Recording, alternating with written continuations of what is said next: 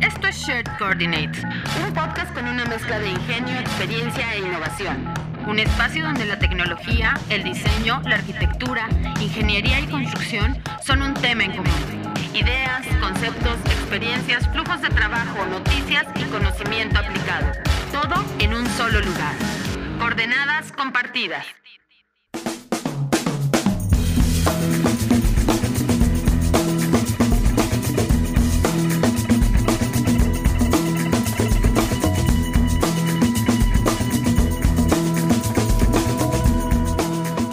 Hola, ¿qué tal? Bienvenidos nuevamente a este especial de Autodesk University by Share Coordinates. Mi nombre es Luis Manuel Sánchez. Los acompaño desde Ciudad de México y el día de hoy tal vez no está David con nosotros, pero en compañía de BIM Nomad es que el día de hoy vamos a transmitir. Así es que, Ariel, ¿cómo estás? Cuéntanos desde dónde nos estás acompañando el día de hoy. Hola Luis, ¿cómo va todo? Saludos a todos nuestros escuchas. Pues en el día de hoy ya me, encuentro en casa. Eh, durante la semana pasada estuve en Fairbanks, Alaska, y por eso no pude participar en la grabación anterior.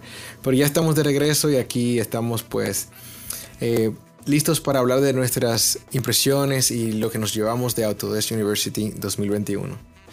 A ver Luis, a ti, ¿cómo te fue en la semana pasada y qué te ha parecido eh, este evento? Un evento muy importante para la industria, ¿sabes? Eh, la semana pasada obviamente estuvo lleno de algunas noticias interesantes y sobre todo algunas eh, revelaciones. A lo mejor no todas, como eh, todos estábamos esperando, pero yo creo que podríamos hablar acerca de las impresiones, ¿no? Me, me gustaría, primero que nada, pues obviamente, hablar acerca de la organización, de lo que fue diferente en este evento. Nosotros habíamos participado el año pasado como como speakers, eh, pero también obviamente en este año tuvimos la oportunidad de parte del equipo, tanto de Ariel como de David, de volver a estar presentes dentro del evento y podríamos hablar acerca de, varias cosas, ¿no? Como la interfaz, cómo fue eh, realmente poder tener eh, pues el acomodo de las clases, algunos pues obviamente digamos que de alguna manera pues espacios que se estaban dando para tratar de sustituir los espacios físicos que se tienen generalmente dentro del evento y podríamos hablar un poco acerca de esa organización. ¿Qué te parece, Ariel? Así es, Luis. Pues fíjate que me llamó mucho la atención de que este año todo eso estuvo desde hace varios meses promoviendo lo que vendría siendo la inscripción. Me sorprende bastante que hayan insistido mucho tomando en cuenta de que pues ahora es un evento gratuito al ser virtual. Eh, sabes que en las ediciones anteriores, dependiendo en el momento en el que te inscribías, el precio iba a ir aumentando. Entonces, tenías esa presión, digamos, psicológica de decir, bueno, económicamente es, hace mucha diferencia inscribirte dos meses, tres meses antes. Esta vez, a pesar de que era gratuito, hubo una insistencia de, parte de Autodesk de que, de que estuvieras ahí. Eh, me llamó mucho la atención también el tema de la inscripción, donde fue muy estricto el hecho de que debes tener un Autodesk ID para poder formar parte del evento ahí ves también cómo de una forma u otra van cerrando ese ecosistema donde quieren asegurarse de que tengas tu cuenta, eh, digo, estilo Google, ¿sabes? De, para toda la plataforma en sí, porque es la misma de Autodesk University que quizás utilizas para poder acceder a las licencias de tu software. Así que esa, esa parte eh, lo veo también de una forma como cliente de simplificar el proceso de, de asistir al evento el hecho de que sea gratuito también puede abrir, la, abrir las puertas a muchas personas a nivel mundial y también en Latinoamérica, donde sabemos que no todo el mundo puede asistir al evento físicamente. Eh, a ver, ¿qué te parece a ti, Luis, sobre todo lo que viene siendo en la parte de preparación e inscripción? Una cuenta para controlarlos a todos, como dice el Señor de los Anillos. este, pero bien, en la parte de la inscripción, tranquilo. La verdad es que para quienes ya contamos con una cuenta de Autodesk, pues es fácil poder acceder. Obviamente ya están todos tus datos registrados. Entrabas y obviamente al entrar tenías esta sesión general y catálogos de clases que podrían estar y estaban divididas entre industrias. La interfaz de este año me parece mucho mejor desarrollada que la del año pasado. Creo que aprendieron bastante de lo que se había estado presentando en el evento virtual desde el año pasado y sobre todo en el tema de poder encontrar clases relativas a ciertas industrias, ¿no? Recordemos que es un evento que no solamente está enfocado a la industria de la arquitectura, ingeniería y construcción, sino también a la parte multimedia y obviamente eh, encontrar clases era una manera de poder ayudar a cada uno de los asistentes, ¿no? Ya que, pues bueno, tenemos clases de diferentes industrias y sobre todo que algunas de ellas podrían interconectarse, ¿no? Por, por, por la relevancia que se tiene. En este sentido, me parece importante tener en consideración que todas las clases, eh, pues obviamente podrían ser filtradas por industria, por temas, inclusive por algunos tags o etiquetas que se utilizaban dentro de cada una de las sesiones que se estaban eh, realizando. Me parece que la interfaz mejoró, era mucho más fácil y también resaltaban mucho los keynotes, que ya estaremos hablando un poco acerca de ellos y sobre el análisis que tenemos de, pues bueno, los comunicados que se hicieron oficialmente para este año. Pero me pareció bueno, me, pareció una manera importante, como lo decíamos, obviamente tú iba a girar alrededor de este nuevo cambio gráfico que tenía la, marca hoy en día. Pero cuéntanos, Ariel, ¿a ti qué te pareció? Tú que, que estuviste más como un tema de speaker, en la parte, digamos, previa de cómo, eh, digamos, como asistente, cómo viste en relación al evento del año pasado. Bueno, siento que hubo más estructura, más organización. La realidad es que se nota que aprendieron bastante eh, en el año pasado. Un evento, digamos, que de una forma u otra fue, no quisiera decir improvisado, pero bueno, nadie esperaba de que iba a ser completamente virtual. Entonces, se aprendió bastante. Este año, cosas que para mí fueron muy importantes, digo yo, es que la plataforma, como mencionaste, mucho más sencilla, mucho más amigable. Eso ayuda bastante en el tema de, identificar clases, como mencionabas. Algo creo que, fue muy importante fue el tema de que en esta edición se trató de hacer una réplica de lo que vendría siendo un evento en físico, donde cada una de las charlas, a pesar de que fueran virtual y ya estuvieran grabadas, pues tenían un horario. Y en ese horario, pues digamos, por lo menos mi plática era, eh, era el miércoles a las 3 de la tarde, hora del Pacífico.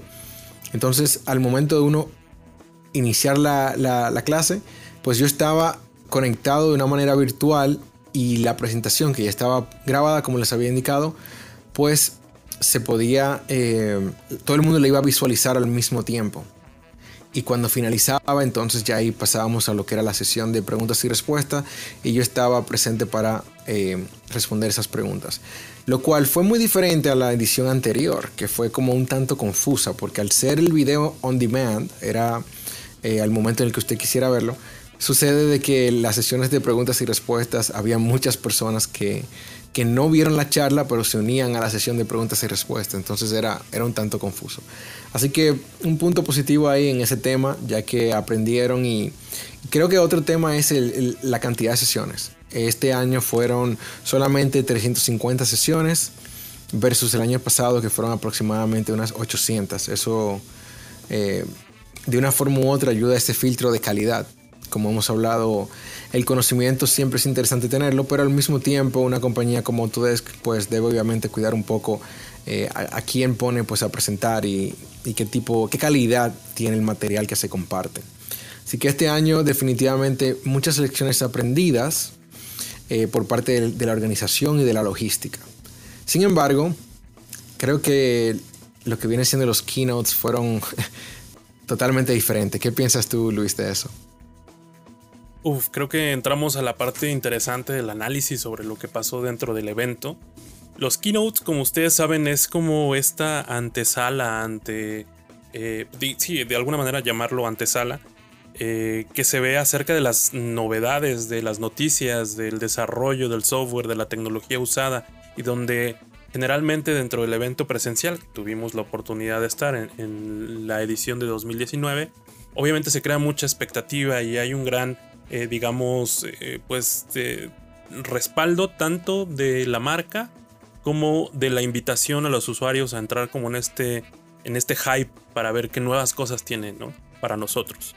Y obviamente todos los años que sucede estas eh, keynotes y sesiones generales, se busca que esto se replique, ¿no? Que todos los años hay algo nuevo que anunciar, un nuevo desarrollo. Hablábamos con David en el episodio pasado sobre esta carta que se había enviado a Andrew Anagnost, donde se reclamaba y se ponía de, parte de la comunidad eh, que los desarrollos tecnológicos hubieran sido tan, eh, pues digamos, tan lentos y hasta cierto punto tan carentes en cada uno de los lanzamientos que se tenía, ¿no? Eh, no teniendo en consideración el, la, el punto de vista de, los usuarios masivos, ¿no? Em, y me, me, me gustaría comenzar donde, pues bueno, cada uno de los keynotes o el keynote general o las sesiones generales fueron divididas en tres partes. Generalmente esto es una sola sesión. De hecho, el año pasado fue una sola sesión. Pero este año eh, tuvimos tres sesiones. Y obviamente el mensaje estaba de alguna manera dividido. Lo que pues obviamente le quita bastante, eh, pues digamos, enganche, ¿no? Porque tenías un keynote de la sesión general, la parte 1, el primer día del evento, el segundo te daban otro pequeño pedazo y el tercero ah, hacían un cierre, ¿no?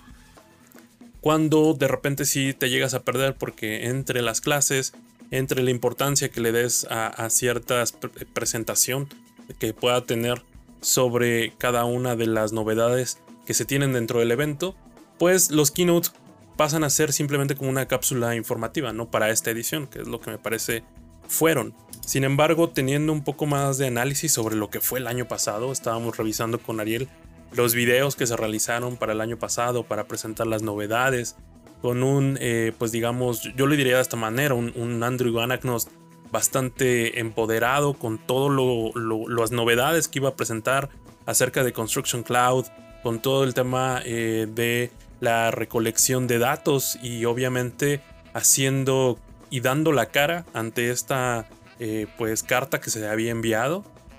Para, este, para esta edición 2021 creo que la postura cambia mucho. El mismo Andrew Anagnost eh, tiene una postura diferente, si pueden verlo, igual solamente es percepción mía, pero yo lo veo de esa manera.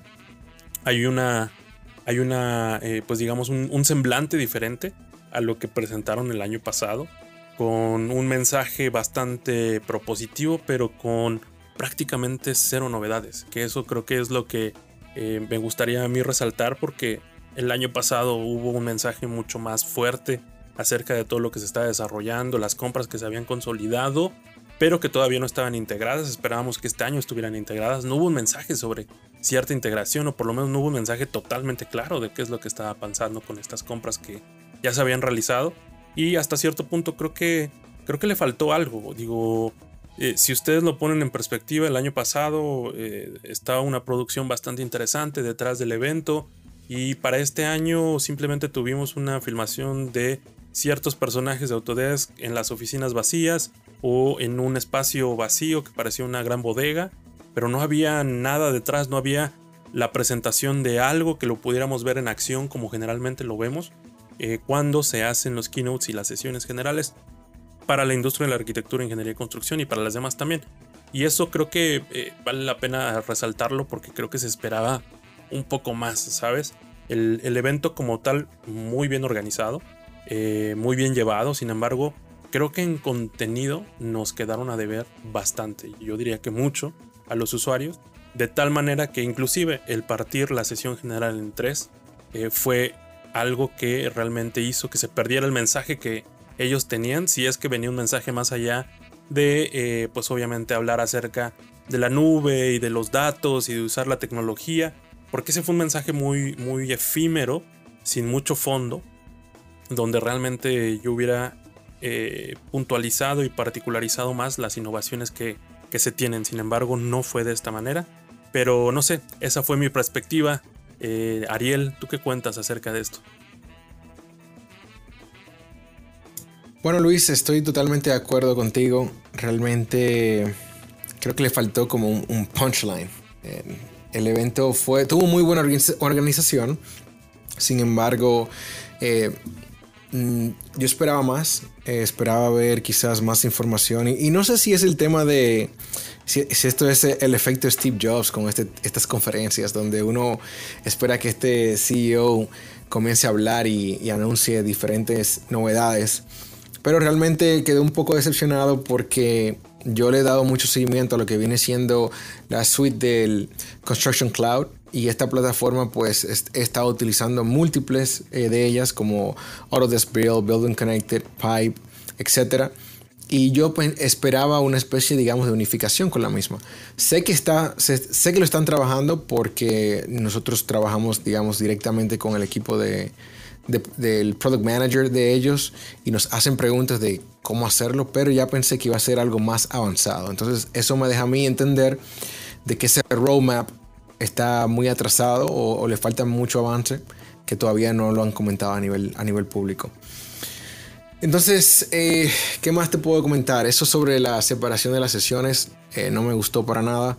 Siento de que eh, es un poco complicado, Luis. Creo que quieren buscar la manera en la que mantienen a todo el personal interesado los tres días, pero hay que entender, esto es un evento, es virtual.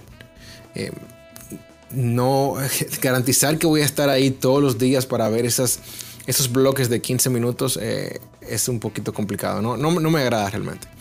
Ahora bien, si, si fuera en persona, creo que es diferente porque ese momentum que, vivimos cuando estábamos ahí presencialmente, pues creo que tiene más valor y, y, la parte virtual creo que ya, lo, ya se siente de que no es, no es lo mismo. Siento que las clases siguen siendo muy interesantes, creo que es algo muy importante en la industria, ese, ese conocimiento compartido que hay. Pero al mismo tiempo siento de que el método virtual le quita pues fuerza a lo que viene siendo los keynotes. Luis, ¿qué te parece? Una parte muy importante de, de Autodesk University. Quiero saber qué te parece la interacción con lo que vienen siendo los vendedores en este formato digital. Sí, hablábamos acerca de eso, Ariel, antes de iniciar la grabación del episodio. Y resultó, digo, hasta cierta manera o punto de vista, eh, como ustedes lo quieran ver, novedoso, la manera en que trataron de incluir a tanto a los vendedores como patrocinadores ¿no? del evento. Eh, de esto hablamos, eh, pues bueno, hace algunos, hace algunos días y también hace unos momentos antes de iniciar la grabación del episodio. Pues obviamente cuando tú eres patrocinador de un evento, eh, o obviamente compras un espacio para poder estar de alguna manera expuesto a la cantidad de personas que pueden asistir a este evento, que por lo menos se han registrado para estar dentro de este evento, pues tienes acceso uno a una plataforma de comunicación o a una base de datos. Generalmente cuando el evento es presencial, pues obviamente siempre te están escaneando tu badge o tu, tu gafete, donde están tus datos, y obviamente cuando te acercas o cuando se termina el evento, ellos cuentan con esta base de datos para poderse eh, entrar en contacto con las personas, ¿no? Y de ahí puede iniciar una conversación comercial. Sin embargo, eh, para este evento hoy en día sucedió algo pues diferente. Digamos que la plataforma donde fue desarrollada eh, pues digamos la, presentación y, la vivencia del evento era la plataforma a través de la cual se hacían estos contactos. Entonces, para aquellos que estuvieron dentro del evento, yo creo que muchos pudieron hacer esto, em, tenían un pequeño chat donde podían ponerse en contacto con eh, sus amigos que podrían estar dentro del evento o buscar contactos. Sin embargo, tanto los vendedores como los expositores y los patrocinadores del evento también tenían acceso a este chat. Entonces muchas veces podrías recibir eh, un mensaje de algún eh, speaker de alguna clase donde tú eh, te inscribiste. O también podrías recibir mensajes de alguna empresa que obviamente tenía acceso a esta base de datos y este canal de comunicación por ser patrocinador del, evento. Entonces resultó interesante porque es una forma directa de hacer contactos, sin embargo, pues como cualquier otro canal de chat, ya puede llamarse como un ejemplo LinkedIn, donde obviamente también ya está pasando mucho de esto, tenías una, eh, un inbox eh, o una bandeja de entrada llena de mensajes que muchas veces no los podías leer todos porque son bastantes y obviamente parecía que era una herramienta, e, e, en esencia la idea es buena, pero la herramienta y la aplicación al momento de llevarlo a la realidad creo que parecía un poco, eh, pues bueno, ya con bastantes conflictos porque obviamente si hablamos que es un evento donde tú te tienes que hacer un espacio hoy en día al ser virtual dentro de tu agenda laboral regular, eh, teniendo en consideración que quienes asistimos somos profesionistas, eh, pues obviamente el todavía darte un tiempo para contestar los mensajes de personas que algunas tal vez te puedan interesar porque es parte de los speakers que tú estuviste, eh, digamos, buscando dentro de las clases, u otras que son más bien comerciales, que intentan tener un acercamiento para poder tener un acuerdo o por lo menos el tiempo de la presentación de algún producto, pues obviamente no se da. Entonces creo que no es una mala idea, no es la mejor implementación y al final lo que acaban haciendo es, eh, pues bueno, abrumarte un poco con tantos mensajes que si al final del día no tienes tiempo para leerlos, nunca los van a ver. Por ejemplo, ya yo tengo fácil unos 15, 20 mensajes que se quedaron ahí en el inbox con la notificación, pero que realmente nunca lo vi. No sé tú qué idea tengas acerca de esto, este Ariel, sobre la implementación de esto y cómo se vivió. No sé si tú también tuviste este tema de tener varios mensajes en tu bandeja de entrada. Bueno, Luis, sí, me bombardearon con mensajes. Eh, creo que los mensajes son importantes en el sentido de que te ayudan a conectarte con los diferentes asistentes al evento. Muchas de las personas que asistieron a mi presentación, pues me, escribieron por ahí, me hicieron preguntas. Eh, fue súper bueno para, digamos, interactuar un poquito más allá. Sin embargo, los vendedores también se comunicaron conmigo y honestamente no eran vendedores que quizás yo estuve eh, muy interesados en entrar en contacto.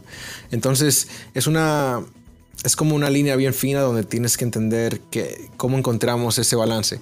Creo que ellos quisieron imitar muy bien nuevamente lo que es un evento en físico, eh, donde hay una interacción constante. Sin embargo, creo que cuando el evento es en persona, tienes la particularidad de que ellos están en un stand y solamente te hablan si tú te le acercas, ¿sabes? No, no, estás en una zona apartada y, ellos van donde ti.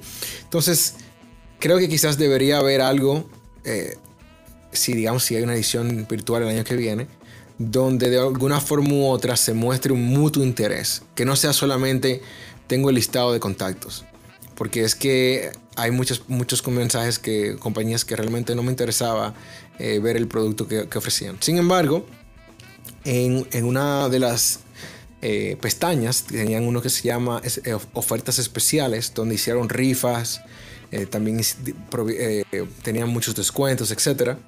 Eso lo veo muy parecido a la, al evento en persona, donde, donde colocas tus datos y, y, obviamente son leads, pero también participas en una rifa o te ganas algo. Creo que eso eh, me gustaba más que simplemente eh, una, un mensaje en frío, como le llamamos a este tipo de mensajes. Así que creo que son lecciones que ellos deberían tomar en cuenta para una futura edición, si van a mantener ese formato virtual. Pero eh, creo que no quisiera abrirle la puerta a cualquier, digamos, eh, tercero enviarme mensajes, al menos que sean asistentes. Exacto, y creo que digo, no estuvo mal que trataron de replicar la experiencia física, ¿no? De cuando tú vas al evento y vas a este pues sala de exhibición y en la sala de exhibición tienes contacto con cada una de las empresas que venden software, que venden hardware, inclusive que venden implementaciones terceras para Autodesk y obviamente empresas que tal vez tienen que ver con, la industria, no tienen tanto que ver con, con software, pero tienen que ver con la industria.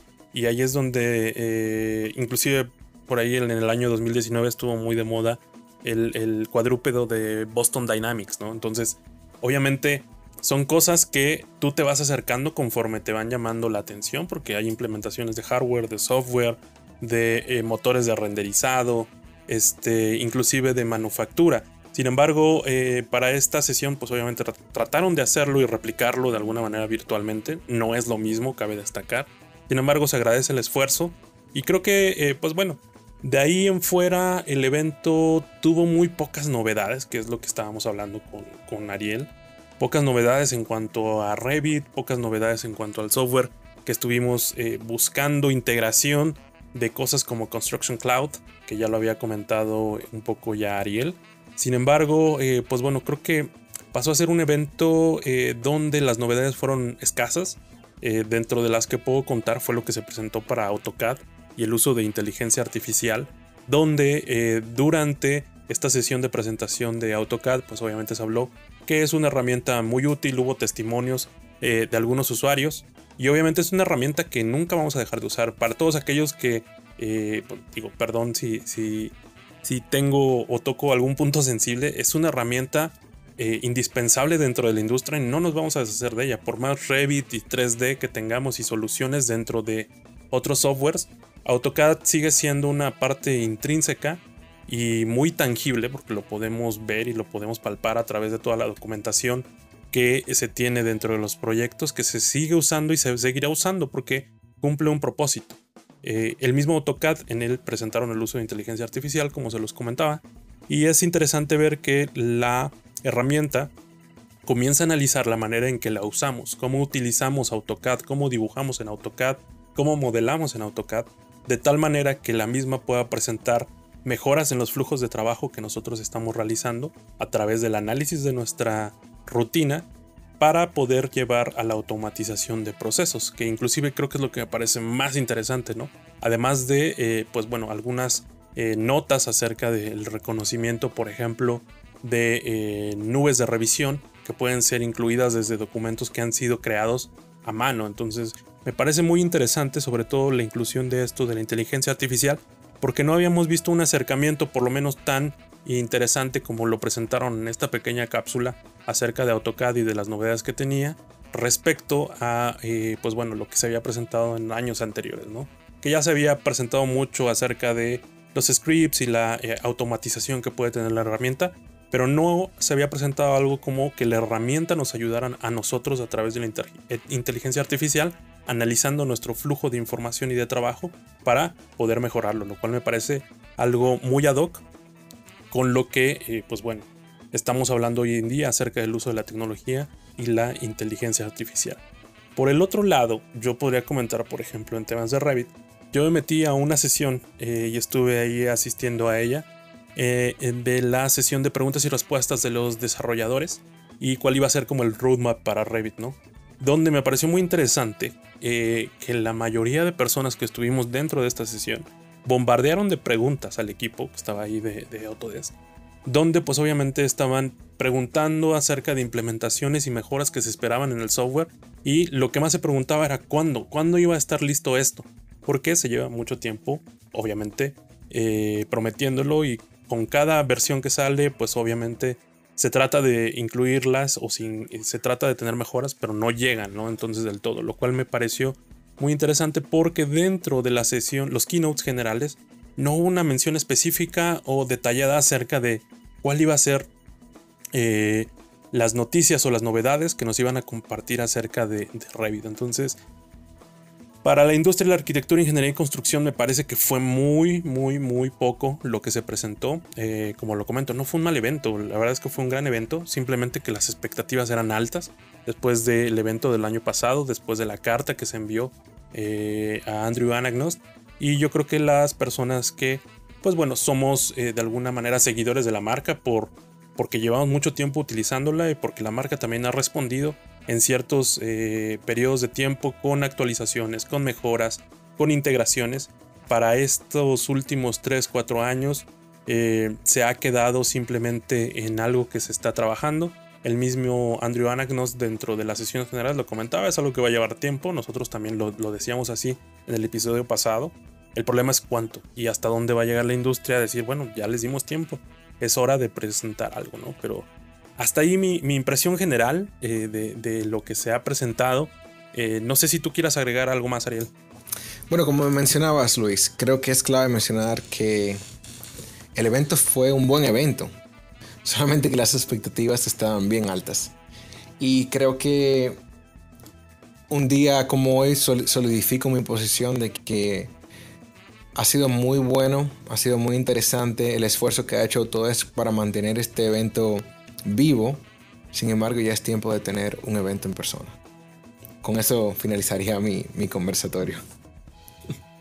Exacto, creo que fue una muestra más de que es necesario tener ya un evento en vivo, sino parte de la naturaleza, el objetivo, em, por lo que está hecho este evento se comienza a diluir un poco con el evento virtual, ¿no? Sería interesante ver si es posible tener algo híbrido que puedan conjuntar el año pasado.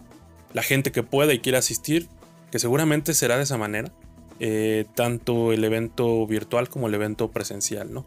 Algo interesante lo que hablábamos y ya simplemente para cerrar era el tema acerca de, pues obviamente tener como un calendario para las diferentes zonas y usos horarios, lo cual hoy en día me parece que todavía no termina, ¿no es así Ariel? Todavía estamos esperando algunas sesiones para Asia y Pacífico. Así es, ellos han regionalizado el contenido y se inició con lo que viene siendo América, que fue del 5 al 7, Europa tuvo la fecha creo que del 8 al 10, entonces eh, ya inicia lo que viene siendo la, etapa final, que sería para el este de Asia. Luis, eh, complementando la nota que mencionabas eh, sobre también eso del, evento físico, una de las cosas que más me llamaba la atención de cuando asistimos a Las Vegas es que el networking es mucho más fuerte. Y entiendo que el evento es prácticamente, ese es el punto del evento.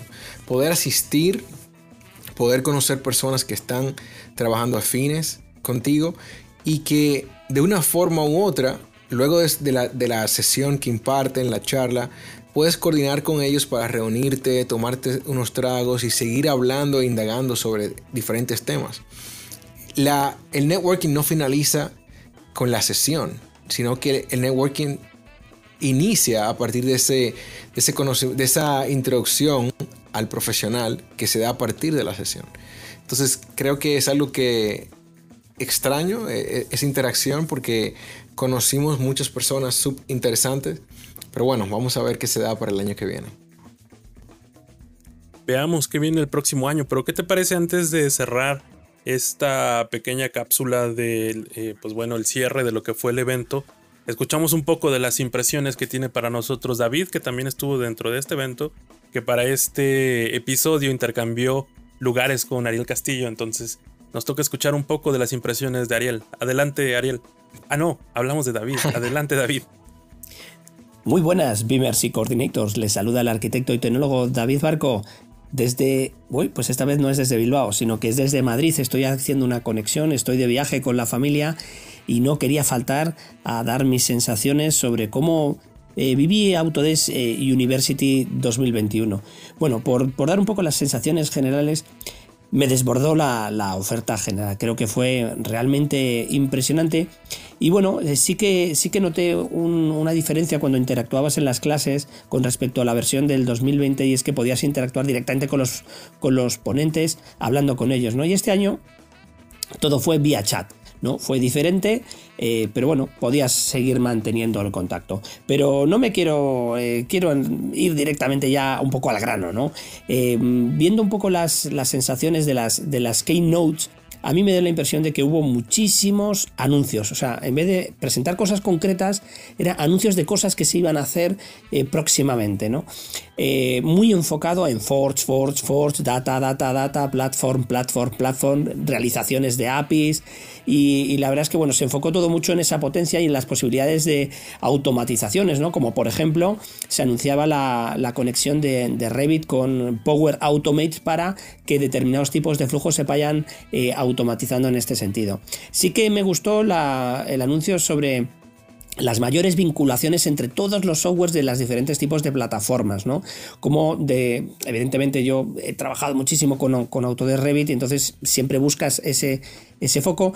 Y sí que Autodesk Revit con la conexión con Autodesk Plant o con, o con Inventor eh, y con otras plataformas para que se vaya viendo de forma em, bidireccional, por decirlo de alguna manera, los cambios que se producen entre uno y otro programa se vean en tiempo em, real entre los, entre los diferentes participantes. ¿no? Y esto se ha dicho y se ha comentado que se quiere llevar a todas las plataformas, ¿no? de que un usuario de Revit pueda ver el modelo de Inventor eh, vinculado y que tenga esta capacidad de actualización igual que con, otras eh, plataformas. ¿no? También bueno, una cosa que también me sorprendía era que siempre se hablaba de el unlock capabilities, es decir, que cómo van a ir, mm, pues eso, presentando nuevas aplicaciones futuras, pero claro, todo era a, futuro, ¿no? Que tienen una batería enorme de capabilities preparándose y tal. Bueno, pues esperaremos para que todo esto se vaya produciendo en las, en las diferentes partes. Un aspecto muy interesante que mm, anunciaron las Keynotes era cómo van a seguir homogeneizando las diferentes interfaces de los diferentes eh, softwares y para que tengan y luego también eh, que tengan mucha más potencia de eh, automatizaciones de por ejemplo los dibujos, ¿no? Algo que, se comentó con, cuando se estaba hablando de Fusion y la posibilidad de ir automatizando todos los planos de diseño, pues la verdad es que yo me imagino, me encantaría ver todo eso aplicado en el mundo de la edificación, porque creo que es una de las tareas más tediosas que existen, el documentar, y que creo que es una de las tareas que mejor se podrían automatizar eh, a futuro. ¿no?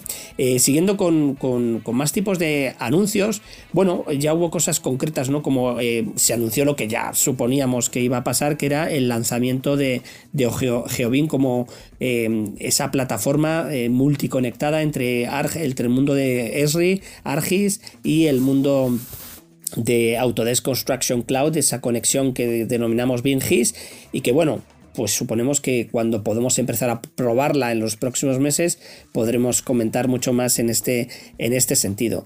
Con respecto de la plataforma de Autodesk Construction Cloud, anunciaron también eh, cómo querían seguir, bueno, que, Autodesk Construction Cloud sea el unificador de todo el ecosistema de trabajo de los diferentes tipos de, eh, de agentes y cómo van a ir sacando nuevas aplicaciones para ir mejorando las capacidades y que toda la información que se va desplegando en ese entorno eh, dé uso a todos los agentes y hablaron de una aplicación de Bridge eh, como un elemento nuevo que, va a seguir metiendo otra vez nuevas capacidades para los, mejorar los flujos de información entre los diferentes tipos de agentes.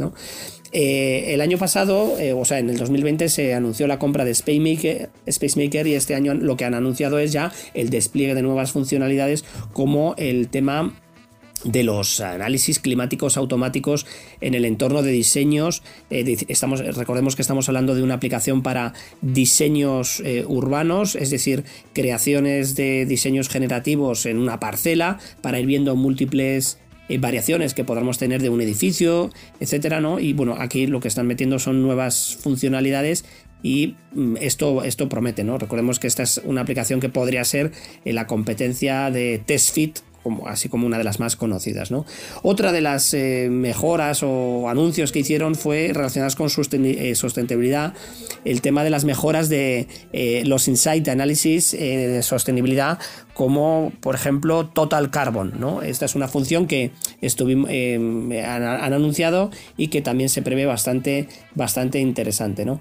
se habló muchísimo también de las, otro tipo de adquisiciones que se han hecho a lo largo del año. Una de las más potentes es la de Invoice con temas de agua para temas de mejora de análisis de infraestructuras del ciclo de vida de, agua y hablaban de una herramienta Info 360 Asset que igualmente pues tendrá nuevas funciones a futuro. Dejando al margen ya los anuncios parroquiales, eh, que bueno, podremos definirlos que se concretaron en una fase que es Autodesk IT, ¿no? Como eh, Autodesk lo hace, o no sé cómo traducirlo, pero bueno, que ese es el lema de este año. Vamos a las clases que, bueno, yo tuve la mala suerte de no poder asistir a, todas ellas, pero sí que es cierto que he intentado en un sprint de fin de semana ponerme al día de por lo menos las, las que tuve intención de ir, eh, eh, escucharlas, ¿no? Y, la verdad es que, bueno, a mí una de las que más me gustó fue la digitalización de túneles de Agustilla Ardí de Apogea, en el que bueno, tenían ese proceso de escaneado, de levantamiento de modelos en base a ese escaneado automatizados con procesos con RIN eh, y con, eh, con Grasshopper, perdón, y con Rhino Inside Revit. Y la verdad es que bueno, es una empresa que, que siempre, siempre muestra cosas eh, muy innovadoras y muy interesantes a las que hay que seguir. La verdad es que les felicito por, por la ponencia y bueno, os invito a todos a que la escuchéis porque es una, es una ponencia muy interesante, la digitalización eh, de túneles. Hubo otra charla que, bueno, en realidad no, no contaban nada concreto de mejoras de innovación, pero tenía curiosidad de ir, que es la presentación de la comunidad de, eh, hispana de Experelite y bueno, ahí había grandes amigos como Lucrecia Real, como Iván Matías, como Carolina Ramírez, que, que durante toda la presentación no se la veía pero no pudo hablar porque estaba sin micrófono, pero que bueno, eh, que daba un poco visión de, lo increíble y grande que es esta comunidad hispana y la verdad es que, bueno, pues muy, interesado por todas las cosas que se contaban y sobre todo la cantidad de recursos que existen, la cantidad de charlas que se hacen a, lo largo del año de esta comunidad y bueno, pues eh, me, gustó bastante.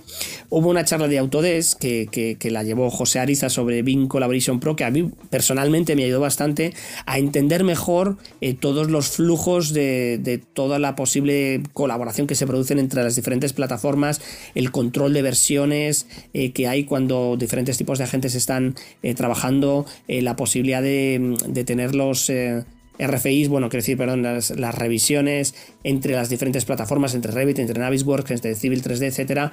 y, a mí me, gustó igual, de tal manera que, es un, un, avance, un avance en los, en los flujos de trabajo en este sentido que, yo recomiendo a la gente también que la vea. Por supuesto que está la charla, como siempre, de Carolina Ramírez y de Fernando Valderrama sobre control de costes, eh, como siempre se da una vuelta de tuerca, una evolución más en, en, en el control de esa base de datos, eh, que, yo siempre recomiendo que aparezca una charla de, Carolina que la veáis. Además, este año la tenéis pues, doblemente porque está en castellano y también la podéis eh, seguir, seguir, en inglés. ¿no? Voy finalizando ya con, algunas charlas. Bueno, vi una sobre Sostenibilidad y proyectos eléctricos, que, bueno, era muy cortita, algún tip interesante eh, salió, pero hubo, hubo una que me ha gustado especialmente, que es la de eh, Luis Rodríguez de BIM Heritage con el desarrollo del patrimonio cultural del puente Alcántara en España. La verdad es que está muy bien presentada, muy bien documentada, el proyecto es súper bonito, eh, cómo, van viendo en ya no solo el proceso técnico de cómo desarrollan entre Recap, Revit, Dynamo, etcétera, para gestionar la documentación y publicarla, centralizar toda la información em, para las personas técnicas y las personas no técnicas, ¿no? Pero es, especialmente interesante ese proceso de cómo em, identificar, taguear las diferentes capas, las diferentes acciones eh, a lo largo de la historia, eh, todo muy bien presentado gráficamente con diferentes tecnologías, eh, aparte de los planos, lógicamente, de las fichas técnicas de cultura que necesitan tener como cómo se presenta, pues eso, con Escape, eh, de forma visual, eh, fotorrealística, ¿no? Eh, todas esas evoluciones históricas, las intervenciones que ha tenido el puente. Pues mira, la verdad es que de, los últimos años que he visto charlas, esta me ha gustado es, especialmente, ¿no? La verdad es que os recomiendo Luis Rodríguez con BIM Heritage. Y finalmente, la última charla que, que pude ver es la de mi buen compañero y amigo Ariel Castillo, eh, con Building Connect, eh, al que, bueno, lo primero de todo, felicitarle por su excelente eh, inglés, absolutamente perfecto. Y, pero más allá de eso, como siempre, un excelente ponente y bueno, explicando de manera sencilla cómo dentro de su organización hicieron el análisis para adquirir eh, una plataforma que le resolviera los procesos de, licitación, de, selección de proveedores, eh, con muchísimos proyectos, con una gran cantidad de tal y de, documentos, ¿no? Y cómo han podido simplificar eliminando el proceso de papel, pasando a un proceso digitalizado en tan solo un año y con un éxito realmente importante. Así que bueno, eh, espero también que el resto de oyentes hayáis podido disfrutar de, este evento y además de tener las magníficas reflexiones de, mis otros compañeros. Así que yo me despido. Eh, nos vemos en el camino de los datos. Adiós, goodbye, agur. Bueno, ese fue nuestro amigo eh, David Barco. Y como pues ustedes pueden ver, cada quien vivió el evento de una manera diferente. Y cada quien eh, pues de alguna manera toma las perspectivas que pueda tener acerca de, obviamente ya hablamos sobre puntos buenos, puntos malos, puntos de mejora, que lo que queremos hacer simplemente es tener un análisis de los mismos, ¿no? Sin embargo, me, pareció un buen evento y digo ya para ir cerrando un poco eh, los puntos de vista que, que tengamos, buen evento, creo que faltó un poco acerca de explorar las novedades que se tienen. Eh, algo importantísimo que no se mencionó y hablábamos con Ariel, que quién sabe si se vaya a mencionar, la nueva sede del evento, ¿no es así, Ariel? ¿Tú tienes noticias acerca de esa sede del evento? No, todavía no, pero realmente suena de que probablemente muevan el evento hacia otro lugar, ya no será en Las Vegas. Vamos a ver qué, tan qué tanto lo mantienen en secreto.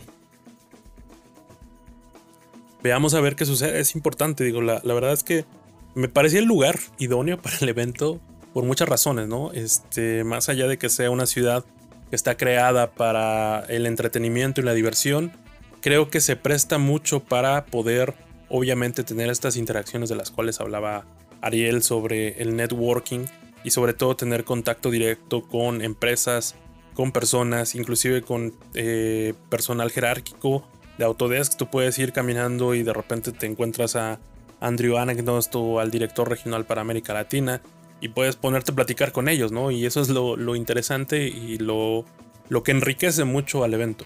Entonces veamos qué es lo que sucede cuando declaran la nueva, la nueva este, sede, si es que la hay, y si no, pues regresaremos a Vegas y el equipo de Share Coordinates obviamente buscará estar ahí presente para la próxima edición de Autodesk University.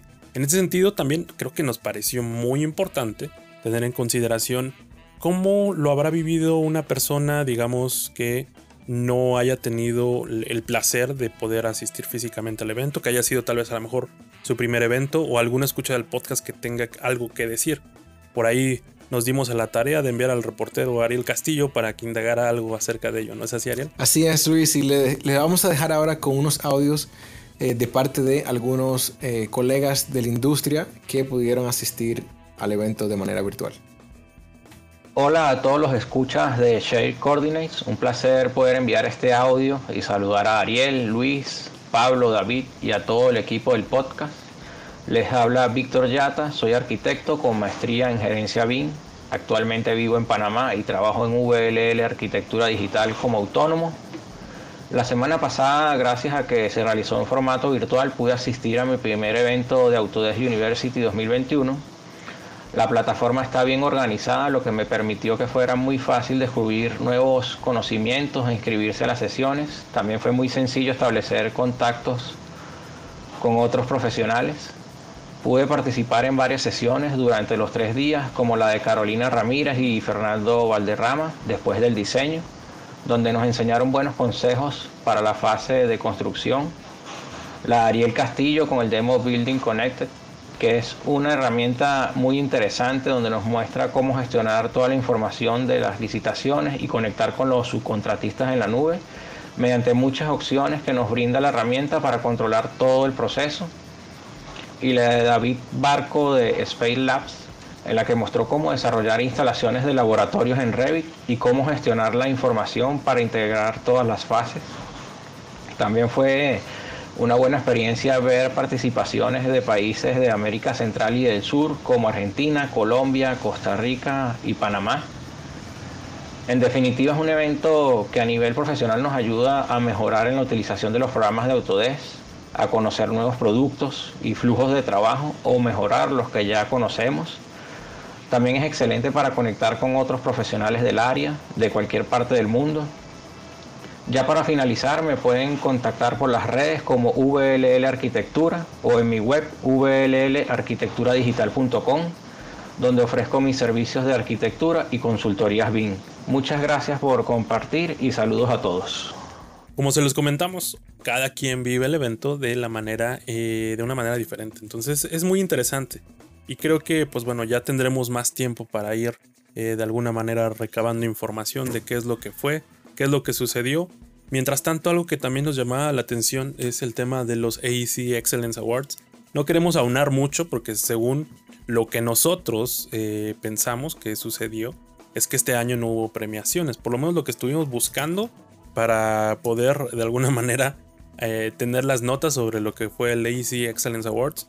Me parece que no hubo premiaciones. Nos encontramos con la pantalla de los eh, ganadores del año 2020. Entonces sería interesante ver ahí qué sucedió. Porque eso también, pues los AEC Excellence Awards es, un, es un este, reconocimiento que se da todos los años, obviamente por industria y por sector, a eh, pues bueno, los mejores proyectos, los mejores innovadores, eh, obviamente las aplicaciones tecnológicas. Y este año no lo hubo. ¿Por qué? No lo sabemos. Pero sin embargo es importante mencionarlo, ¿no, Ariel? Así es, y esperamos que el año que viene pues se retome esta tradición. Exacto, es bastante importante que, no se pierda los Oscars de la industria de la arquitectura, ingeniería y construcción. Sin embargo, pues bueno, vamos llegando ya al final de este pequeño episodio especial de Autodesk University. Eh, y creo que por ahí teníamos pendiente el regalar el libro de El Dilema del Innovador, que habíamos hablado acerca de él algunos episodios atrás y que para todos aquellos que se perdieron el episodio anterior de Autodesk University, eh, pues obviamente hablamos acerca de la mecánica, cómo los íbamos a regalar y cuál iba a ser la manera en que estos iban a ser, eh, digamos, otorgados. Como se los habíamos comentado, eh, íbamos a enviar dos ejemplares, vamos a regalar dos tomos del dilema del innovador. obviamente las únicas reglas, y aquí vaya, la último que vamos a hacer para poder regalarlos es que, uno, nos dieran primero Dentro de la sesión de Ariel, que tuvo su clase en Autodesk University 2021, venía un código de su eh, presentación. Lo único que estamos pidiendo es que se ponga un tweet con ese código que tagueen a Share Coordinates y se va a hacer una selección al azar.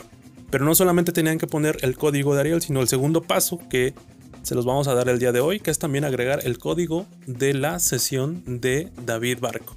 Entonces, si ustedes ponen un tweet y nos etiquetan en él poniendo las dos eh, códigos de las sesiones, nosotros vamos a escoger aleatoriamente un ganador dentro de ellas. No se olviden etiquetar a Share Coordinates para que puedan llevarse eh, un tomo eh, de este gran libro que es El Dilema del Innovador, que por ahí también nos recomendaba mucho Ariel, ¿no? ¿Es así? Excelente libro, realmente eh, les va a gustar mucho. Clayton Christensen es excelente autor y para todos los que estamos en, este, en esta área de, la industria, somos innovadores de una forma u otra. Somos emprendedores, eh, ya sea de una, creando algo nuevo o creando emprendimientos a nivel corporativo. Así que le van a sacar mucho provecho. Exacto, y bueno, solamente para agradecerles mucho el tiempo de poder acompañarnos el día de hoy. Quédense atentos al noticiario de este mes porque vendrá con algunas sorpresas de un viaje que vamos a realizar hacia Guadalajara durante el mes de noviembre, donde, pues bueno, si alguien de Guadalajara nos está escuchando, sería un gusto poderlos conocer. Sin embargo, esperen más detalles dentro del noticiario de este mes. Yo me despido, mi nombre es Luis Manuel Sánchez. Ariel, si quieres agregar algo más, adelante. Nada, Luis, encantado de poder darle cobertura nuevamente a Autodesk University. Siempre hay un antes y un después del evento. Y recuerden que se pueden poner en contacto con nosotros. Estamos en Twitter, en LinkedIn, en Facebook. Así que dispuestos a hablar con ustedes, colaborar. Y nada, seguimos con ustedes en otra próxima ocasión. Nos vemos en persona, Luis, en Guadalajara.